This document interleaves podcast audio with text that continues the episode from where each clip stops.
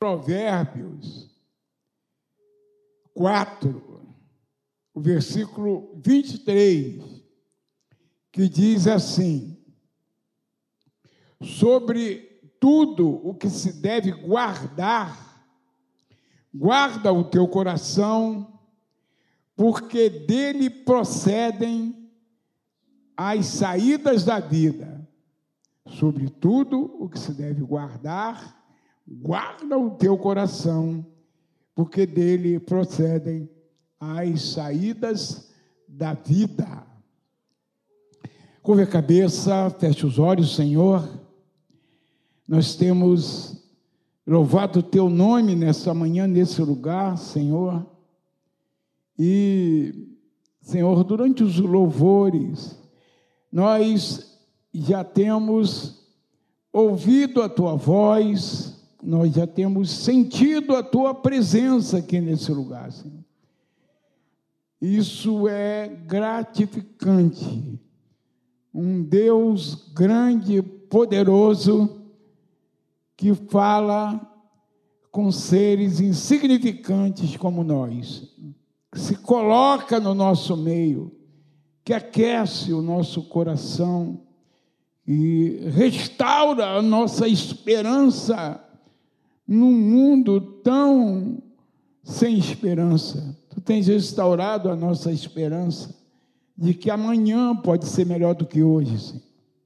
Por isso nós queremos te agradecer, te dizer muito obrigado, meu Deus. E a nossa oração, o nosso clamor é que tu continues no nosso meio, continues falando conosco, continues, Senhor, falando comigo, continues falando com o teu povo e cumpre nesse lugar os teus propósitos eternos, curando, libertando e salvando, tudo isso para a glória e para louvor do teu nome, em nome de Jesus. Amém.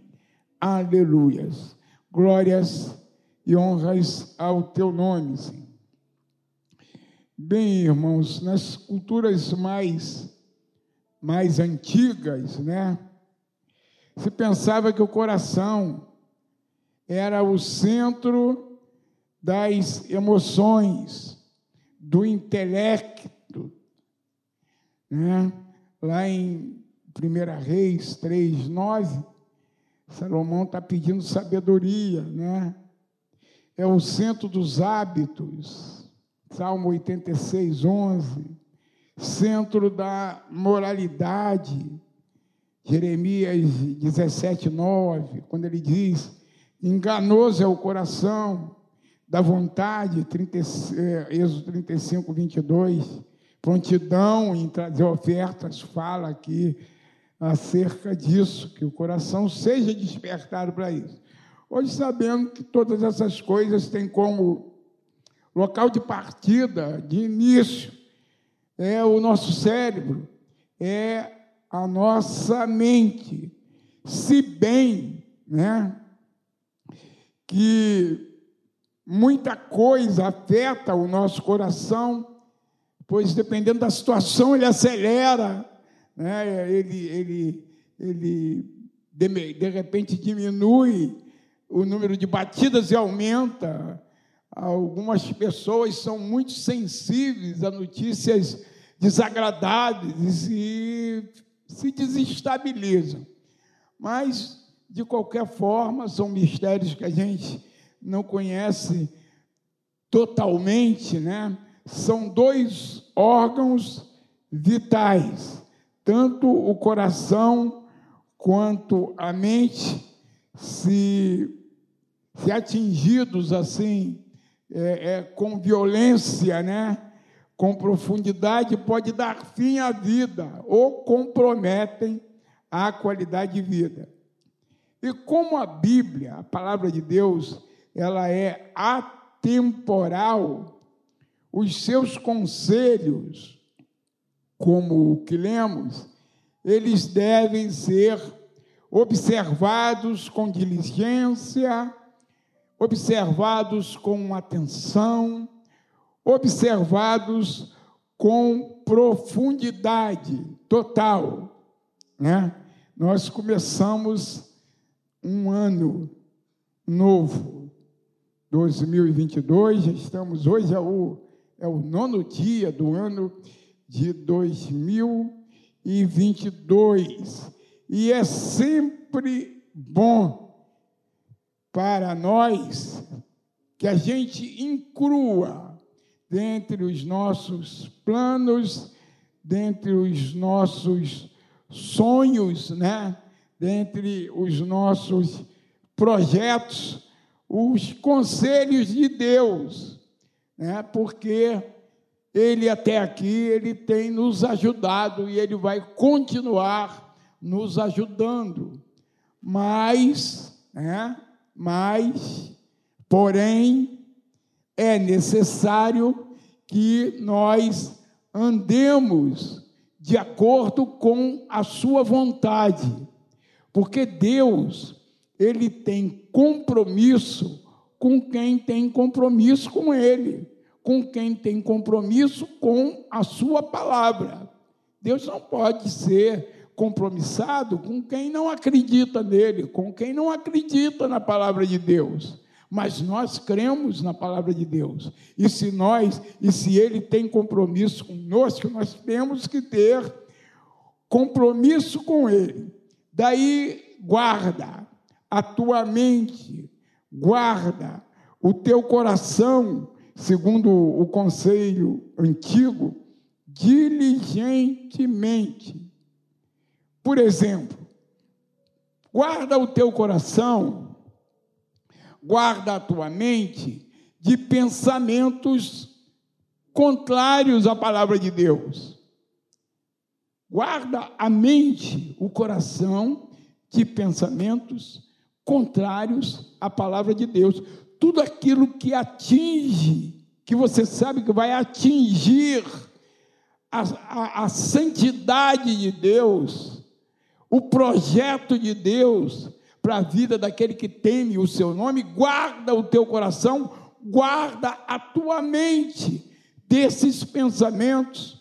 Eu falo com muita frequência, o pastor Paulo falava recorrentemente lá atrás, ele dizia assim: olha, você não pode impedir que um passarinho venha e pose na tua cabeça, mas você pode impedir que esse pássaro faça ninho na tua cabeça.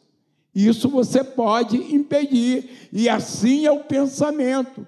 Você não pode impedir que pensamentos contrários à vontade de Deus, nas mais diversas áreas da vida, venham até a tua mente. Mas você pode expulsar esse, esses pensamentos, não deixando que esses pensamentos ganhem espaço na tua mente. Porque, irmão, a atitude errada começa lá na mente. Não, você não, você não pratica um ato imediato assim que vem um pensamento bom ou ruim. Você vai raciocinar acerca dele. E aí, nesse momento que você está raciocinando, pelo poder do Espírito Santo que te avisou, porque ninguém cai no buraco sem que tenha um aviso. O Espírito Santo está conosco para isso. E ele nos avisa, ele nos alerta acerca dessas coisas. Então, guarde o teu coração. Quer que tudo vá bem em 2022? Ou que vá o melhor possível? Guarda a tua mente, guarda o teu coração desses pensamentos espúrios, desses pensamentos que não edificam, muito pelo contrário, poluem a tua mente e tudo começa num toque sutil e vai ganhando corpo se você não tomar cuidado. Então, 2022, estamos vivendo os primeiros dias, faz um propósito com Deus, hoje de guardar a tua mente, de guardar o teu coração desses pensamentos, não deixe ele ganhar espaço na tua mente, não se deleite nesses pensamentos, não deixe que esses pensamentos, como eu disse, façam ninho na sua mente. lembre-se, lembre-se que melhor que você julgue que são bons pensamentos, bons pensamentos são aquilo que Deus tem acerca de você. E a vontade de Deus, ela é sempre boa, agradável e perfeita. Ela é sempre, não é somente em alguns momentos. A vontade de Deus para a tua vida, para a minha vida, para a nossa vida, ela é sempre boa, agradável e perfeita. Não há variação na vontade de Deus para a nossa vida. Sempre boa, agradável e é perfeita. Guarde o teu coração, é o conselho número dois. Guarde o teu coração das frustrações que a vida vai te impor. Nós vamos ter frustrações. Irmãos, nem tudo vai dar certo. Nem tudo vai dar certo. Algumas coisas não vão dar, não vão dar certo, justamente porque Deus não permitiu que desse certo. Porque se desse certo, seria ruim para a tua vida, de alguma forma. Então Deus vai impedir que alguma coisa não dê certo. Então glorifique o nome de Deus, porque a palavra de Deus diz que todas as coisas contribuem para o bem daqueles que amam o Senhor. É todas as coisas. O Paulinho Diácono pregou aqui quinta-feira, ele, ele fez um comentário acerca disso todas as coisas, aquelas coisas que a gente acha, puxa vida, é, não deu certo, porque que Deus permitiu, lá na frente, você vai verificar que se tivesse sido daquele jeito, aí sim, tinha dado ruim para a tua vida, tinha dado errado, e muito errado para a tua vida, e, e aí Deus, Ele nos livra até quando nós nos frustramos diante de alguma circunstância que não aconteceu, de algum projeto que não foi à frente, de algum projeto que não deu certo. Então, toda vez que não der certo, glorifique o nome do Senhor e pede direção para Ele, para que o próximo projeto esteja de acordo com a vontade dEle Lembre-se sempre de Eclesiastes 3:1, que, que diz que tudo tem o seu tempo determinado diante de Deus. Irmãos, todas as coisas têm o seu tempo determinado diante de Deus. Adolescente, jovem, não queime etapas. Você pode comprometer o teu futuro. Não queime etapas. Você sabe muito bem o que eu estou falando para você. Cuidado, não queime etapas. Esteja sempre pedindo ao Espírito Santo de Deus conselho, orientação, para que você erre menos, porque errar todos nós erramos. Mas uma coisa eu quero deixar claro para você: não queime etapas, porque lá na frente você vai se arrepender amargamente. Amargamente. Então não queime etapa. Outra coisa que aí é mais para os pais, aí é mais para os avós, não se sinta responsável pelo fracasso de quem decidiu não ouvir os teus conselhos. Não se sinta responsável por isso. E pode ser o teu esposo, pode ser a tua esposa, pode ser o teu filho, pode ser o teu neto. Não anule a tua vida se esses entes queridos resolveram andar na contramão da palavra de Deus, na contramão dos teus conselhos. Você tem que aconselhar, você tem que insistir para que ele ande de acordo com a vontade de Deus. Mas se ele decidiu, não anule a sua vida. A salvação é individual. Deus nos deu livre-arbítrio.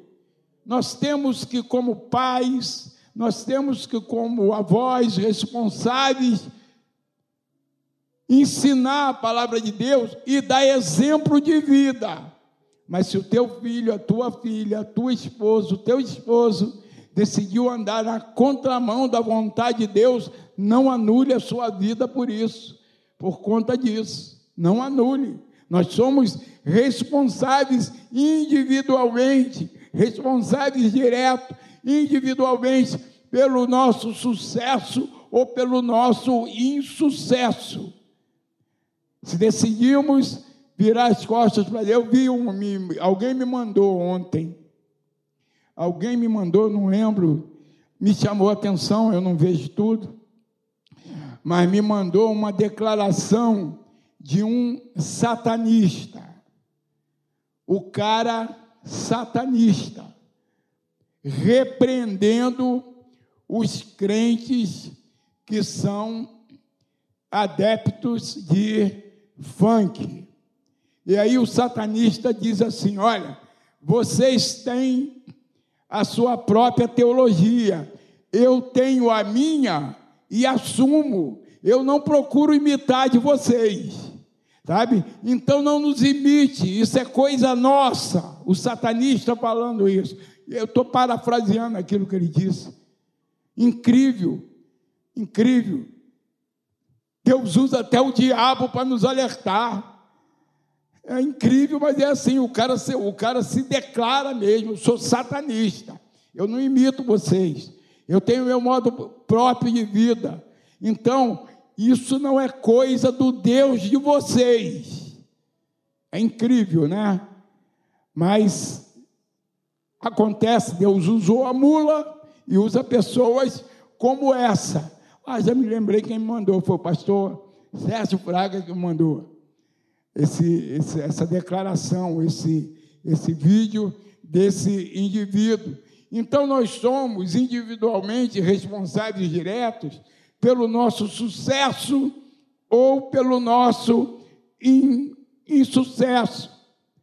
Deus, Ele nos estimula a não nos negarmos a sonhar. Você pode sonhar, busque, coloque diante de Deus e corra atrás do teu sonho, sabe? Se tiver no projeto de Deus, ele vai se realizar. Se estiver dentro da vontade perfeita de Deus, esse sonho vai se realizar. O quarto princípio é: guarda o teu coração, a tua mente de desejos impuros. Não deseje a mulher do próximo ou o marido da amiga, porque tudo começa com um olhar que se fixa. Olha o que, que diz Jó 31, 1. Fiz uma aliança com meus olhos porque os fixaria numa donzela. Fiz uma aliança, certamente. Jó, eu não sei se ele era belo, mas rico ele era, né? E ele devia ser muito assediado, eu não tenho dúvida disso, sabe? O pecado é pecado desde que Adão caiu, né? Desde que houve o problema lá no Éden então já existia lá no tempo de Jó. E ele deveria ser muito assediado, porque ele tinha grana, né? ele tinha fama, e tudo isso atrai. Ele tinha muitos serviçais ali trabalhando para ele, mais de 300. E aí ele notou que ele estava sendo assediado. E aí ele, tocado no nervo pelo Espírito Santo, ele deu essa declaração que nos ajuda até os nossos dias. Fiz uma aliança com os meus olhos, porque os fixaria numa donzela. Por outro lado, serve para as mocinhas também, para as mulheres também. Fiz uma aliança com os meus olhos, porque os fixaria num mancebo. Né? Não está escrito, mas a gente parafraseia. São projetos para o ano de 2022 projetos de vida com Deus, projetos de santidade que vai nos levar ao porto seguro que Deus projetou para mim e para você. Deus ele projetou um porto seguro para cada um de nós. Ele vai fazer o que ele pode para nós chegarmos, atingirmos esse porto seguro mas nós temos que fazer a nossa parte, porque Ele não fará aquilo que a gente pode fazer. Santificação é um projeto pessoal, um projeto que deve ser meu, um projeto que deve ser deu, teu. Fiz uma aliança com os meus olhos. Por isso, por que fixaria os meus olhos naquilo que não te agrada? naquilo que não me pertence. Por quê? Faça uma aliança nessa manhã.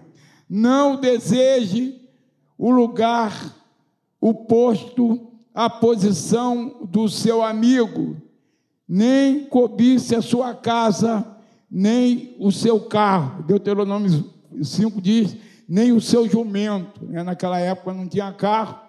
Não cobice o jumento do teu próximo. Não cobice o que é do, do seu próximo, nem bem algum do seu próximo. Asaf, no Salmo 73, ele começa dizendo assim: quase resvalaram os meus pés quando eu fixei os meus olhos, eu estou parafraseando, né? Na, na, naquilo que o ímpio vive, na riqueza do ímpio. E aí ele, ele continua até o versículo 16, fazendo uma reclamação com Deus, porque o, o, ímpio, aquele que não adorava a Deus, não tem doença, ele vive sempre em festa, ele vive sempre se deleitando, e ele está com os olhos fixos naquilo que o ímpio vivia e tinha. Aí no versículo 17 diz assim: Até que eu entrei no santuário e aí eu vi o fim deles. Eu vi o fim deles, como era o fim deles, né? E aí a gente não precisa falar muita coisa e olhar para a política brasileira, onde um monte deles estão ainda de tornozeleira eletrônica, né? Torno, não estão pagando como deveriam pagar, mas pelo menos estão de tornozeleira eletrônica.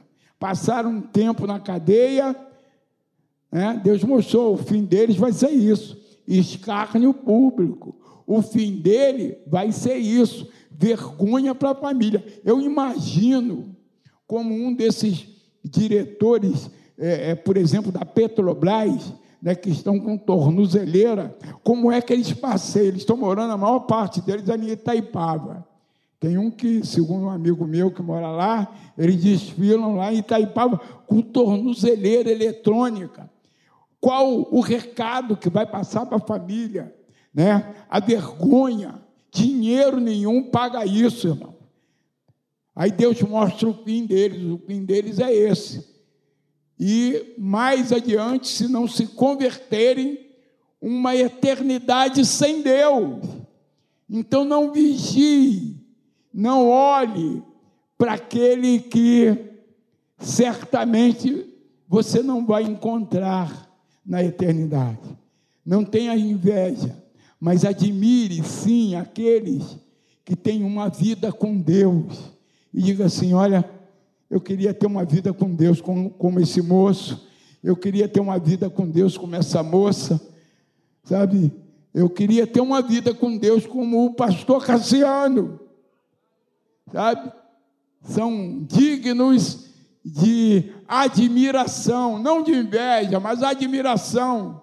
Pessoas que buscam ter uma vida com Deus, uma vida que glorifique o nome do Senhor, uma vida que seja referência num mundo tão, tão sem referência.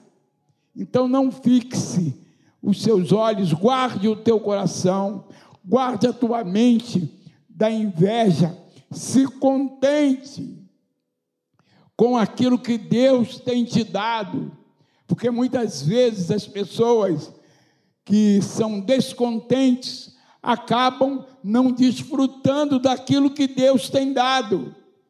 Saúde, disposição, sabe, força para trabalhar, é Ele que nos dá força. Sinta-se feliz pelo que você tem e por aquilo que você é. Não deixe baixar a autoestima. Quer mais? Leia mais a Bíblia. Quer mais? Ore mais coisas grandes e tremendas vão acontecer se nós nos dispormos a ler mais a Bíblia e a orar mais. Tem pesquisa acerca disso, pesquisa comprovada acerca disso, sabe? Pesquisa quem lê duas vezes por semana a Bíblia tem um tipo de comportamento, quem lê três vezes por semana a Bíblia, pelo menos três capítulos, tem um comportamento melhor, e a partir de quatro vezes por semana, essas pessoas são influenciadoras, porque estão sempre alegres, estão sempre esperançosas, transmitem vida, né? Vida superior ao normal, quatro vezes por semana, lendo cada dia três capítulos da Bíblia, é a receita para um 2022 assim, bem pujante na sua vida. E isso é pesquisa. E pesquisa, sabe, é, a gente tem que dar atenção à pesquisa. Tem gente que pesquisa acerca de tudo. Eu gostei muito desse comentário que eu li, deve ter uns 15 dias, 20 dias, acerca de leitura da Bíblia e oração. Então, quer ter um 2022 assim, de vitória. Irmãos, e quando eu falo em vitória, eu nunca falo em vitória financeira, não. Eu nunca falo em vitória financeira, não. Porque se Deus nos der saúde, alegria, autoestima, lá em cima, bem alta, estima bem alta, o resto a gente se vira, irmãos. O resto é consequência disso, não é dinheiro. Falei semana passada aqui, uma vida abundante tem muito mais, muito menos a ver com dinheiro e muito mais a ver com intimidade com Deus.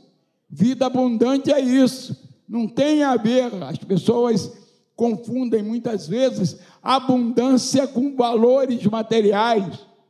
Abundância no plano espiritual é alegria no espírito, é alegria para encarar os problemas de, um, de pé, de uma forma, é esperança renovada a cada manhã. Isso é vida abundante. Então, sinta-se feliz pelo que você tem, por aquilo que você é. Desfrute com sabedoria o que Deus tem lhe dado. Quinto, Deus, Ele dá exatamente a cada um de nós na medida certa, na medida correta. Ele não dá menos e nem dá mais. Ele dá na medida certa, porque ele nos conhece. Ele nos conhece. Davi, certa vez, diz assim: Senhor, não me dê muito dinheiro, para que eu me deleite e me afaste de ti.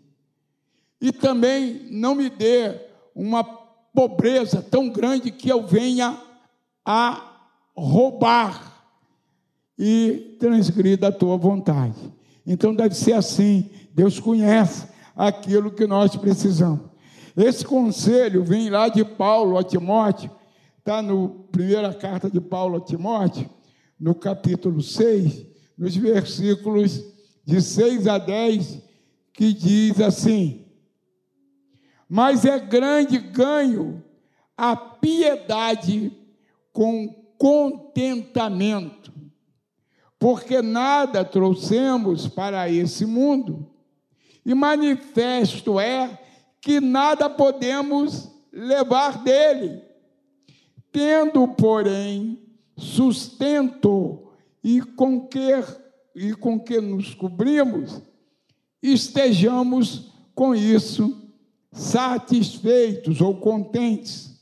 Mas os que querem ser ricos caem em tentação e em laços e em muitas concupiscências loucas e nocivas que submergem os homens na perdição e na ruína, porque o amor ao dinheiro é a raiz de toda espécie de males, e nessa cobiça alguns se desviaram da fé e se, e se transpassaram a si mesmo com muitas dores. Aleluia.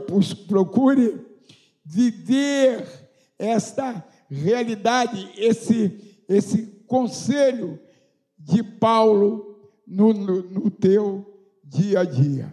E concluindo, alguns exemplos bíblicos, né? alguns exemplos que a Bíblia ela nos dá de pessoas. Abraão, exemplo de Abraão, renúncia e obediência, que é um 2022 de alegria espiritual para a tua vida. Siga o exemplo de Abraão. Ele renunciou a tudo aquilo que ele tinha, a situação que ele tinha, a fama que ele tinha, ao status que ele tinha, e ele obedeceu a Deus quando chamado por Deus. José, exemplo de fidelidade e de perdão. Ele foi fiel a Deus em todo o tempo e ele perdoou aqueles que nem mereciam ser perdoados, tá? Por isso que José ele é um tipo de Cristo, né? Ele perdoou a todos aqueles que pensavam ter feito muito mal para ele. Então ele é um exemplo de fidelidade e perdão. Daniel, tanto para jovens, adolescentes, como para mim e para você, ele é um exemplo de pureza e de santidade porque ele decidiu com os seus amigos a não se contaminar com as delícias da corte. Ele estava longe do seu país, ele estava longe dos seus mentores espirituais, da sua família, mas ele decidiu continuar firme diante de Deus. Então ele é o um exemplo para nós de pureza e santidade. Arão e Ur, espírito de intercessão. Irmãos, tem pessoas que têm um, um espírito de intercessão. Graças a Deus que a igreja de São João é pródiga nisso, né? A irmã Graça, o Alcides, um grupo de irmãos aí que intercede para que tudo dê certo na igreja. E por isso que a igreja de São João é uma igreja pujante, porque tem gente que ora, tem gente que intercede, tem gente que dobra o joelho, tem gente que gasta tempo quer um 2022 é, próspero, abundante, de esperança renovada, seja alguém voltado para a intercessão, para a oração. E finalizando, Jesus, que é o nosso exemplo maior, ele amou quem não valia nada. Jesus amou quem não valia nada. Ele amou a samaritana, ele amou Zaqueu, ele amou aquele jovem rico que não quis abrir mão da riqueza, e ele ama a mim e a você. Sabe? É é o nosso maior exemplo. Ele nos amou sendo nós o que somos. Que Deus nos ajude nesse ano de 2022 a ter um comportamento parecido com esses heróis aqui, e o nosso herói maior que é o Senhor Jesus.